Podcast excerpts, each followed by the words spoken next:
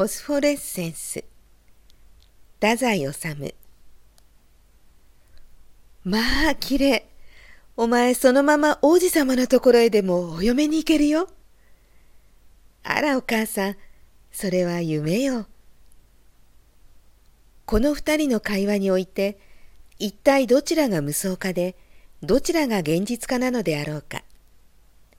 母は言葉の上ではまるで無双家のような塩梅だし娘はその無双を破るようないわゆる現実家みたいなことを言っているしかし母は実際のところはその夢の可能性をみじんも信じていないからこそそのような無双をやすやすと言えるのであってかえってそれを慌てて否定する娘の方がもしやという期待を持ってそうして慌てて否定しているもののように思われる。世の現実化無双化の区別もこのように錯雑しているもののごとくにこの頃私には思われてならぬ。私はこの世の中に生きている。しかしそれは私のほんの一部分でしかないのだ。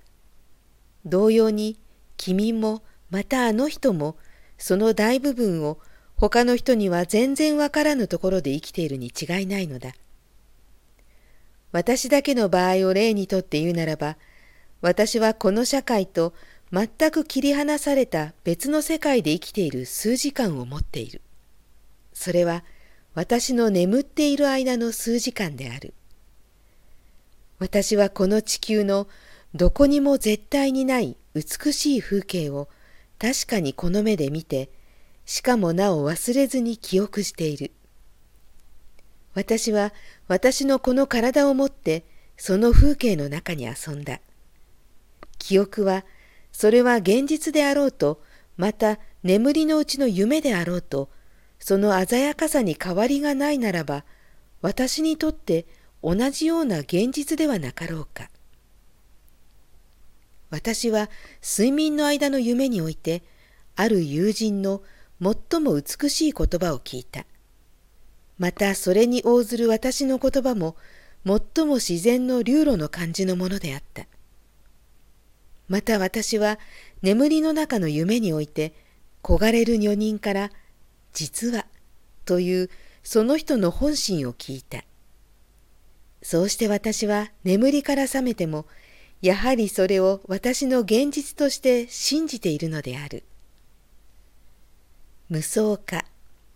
そのような私のような人間は無双化と呼ばれ、甘いだらしのない種族のものとして多くの人の嘲笑と軽蔑の的にされるようであるが、その笑っている人に、しかし笑っているそのお前も私にとっては夢と同じさ、と言ったら、その人はどんな顔をするのであろうか。私は一日八時間ずつ眠って夢の中で成長し老いてきたのだ。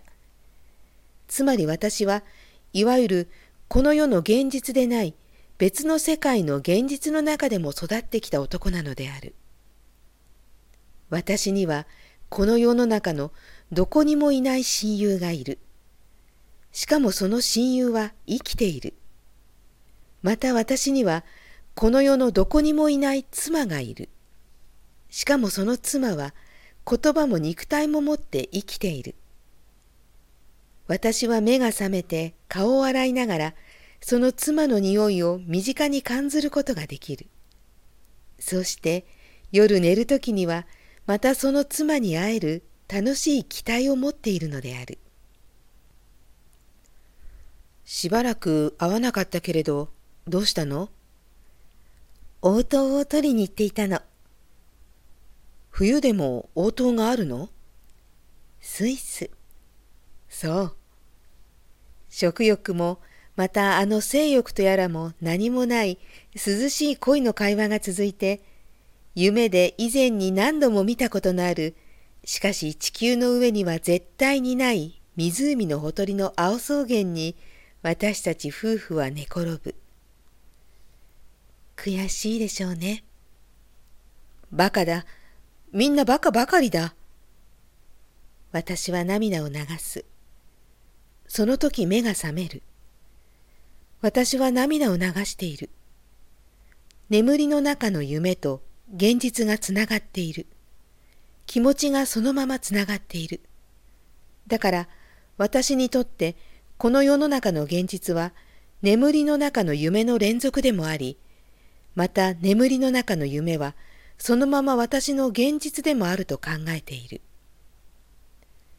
この世の中における私の現実の生活ばかりを見て、私の全部を了解することは他の人たちには不可能であろう。と同時に私もまた他の人たちについて何の理解するところもないのである。夢は例のフロイド先生のお説に従えば、この現実世界からすべて暗示を受けているものなのだそうであるが、しかしそれは母と娘は同じものだという暴論のようにも私には思われる。そこにはつながりがありながら、また本質的な差異のある別個の世界が展開さられているはずである。私の夢は現実とつながり、現実は夢とつながっているとは言うものの、その空気がやはり全く違っている。夢の国で流した涙がこの現実につながり、やはり私は悔しくて泣いているが、しかし考えてみると、あの国で流した涙の方が私にはずっと本当の涙のような気がするのである。例えばある夜、こんなことがあった。いつも夢の中で現れる妻が、あなたは正義ということをご存知？と、からかうような口調ではなく、私を信頼しきっているような口調で尋ねた。私は答えなかった。あなたは男らしさというものをご存知？私は答えなかった。あなたは清潔ということをご存知？私は答えなかった。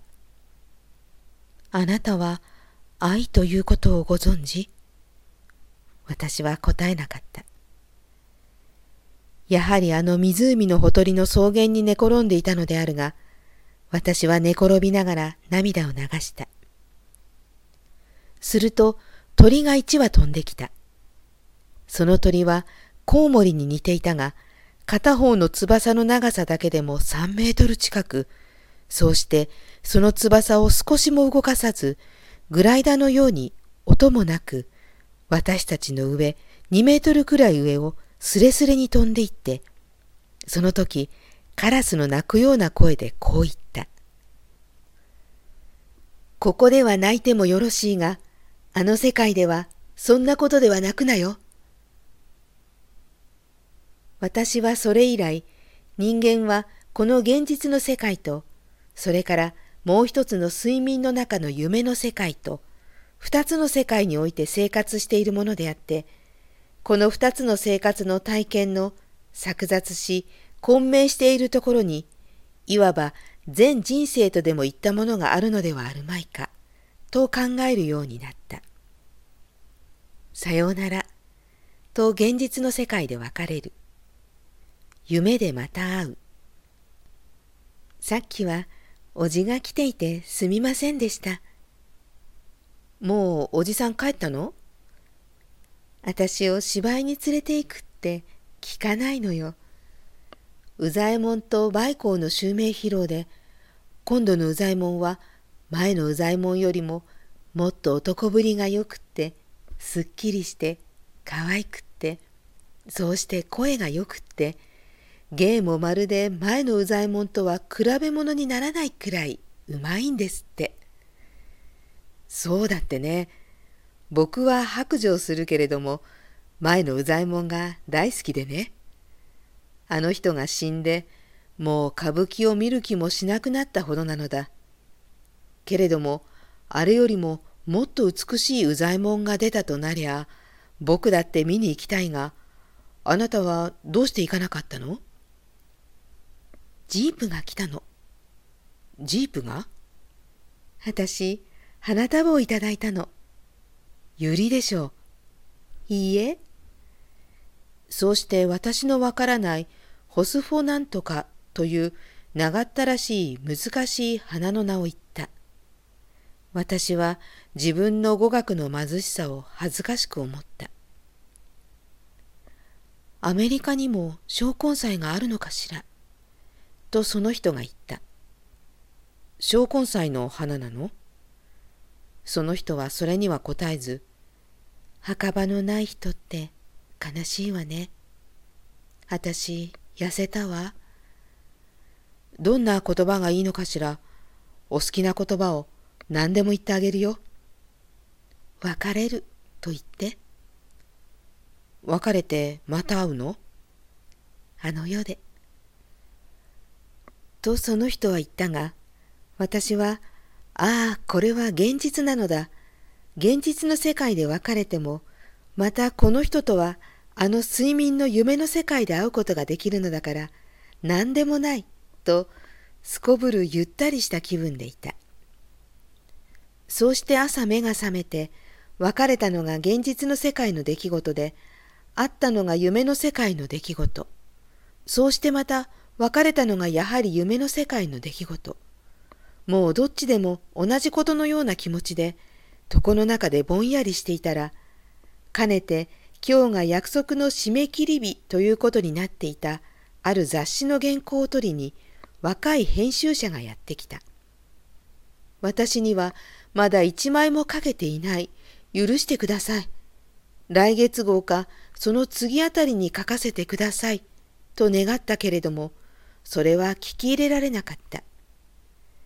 ぜひ今日中に5枚でも10枚でも書いてくれなくては困るという。私も、いや、それは困るという。いかがでしょう。これから一緒にお酒を飲んで、あなたのおっしゃることを私が書きます。酒の誘惑には私は極度にもろかった。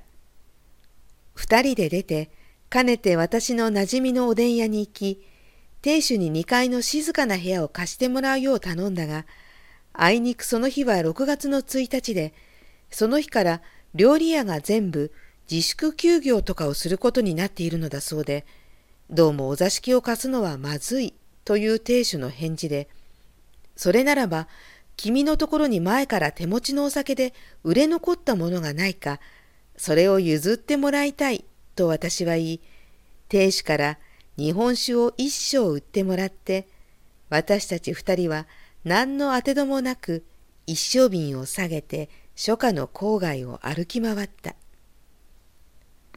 ふと思いついてあの人のお宅の方へ歩いていった。私はそれまでそのお宅の前を歩いてみたことはしばしばあったが、まだそのお宅へ入ってみたことはなかったのだ。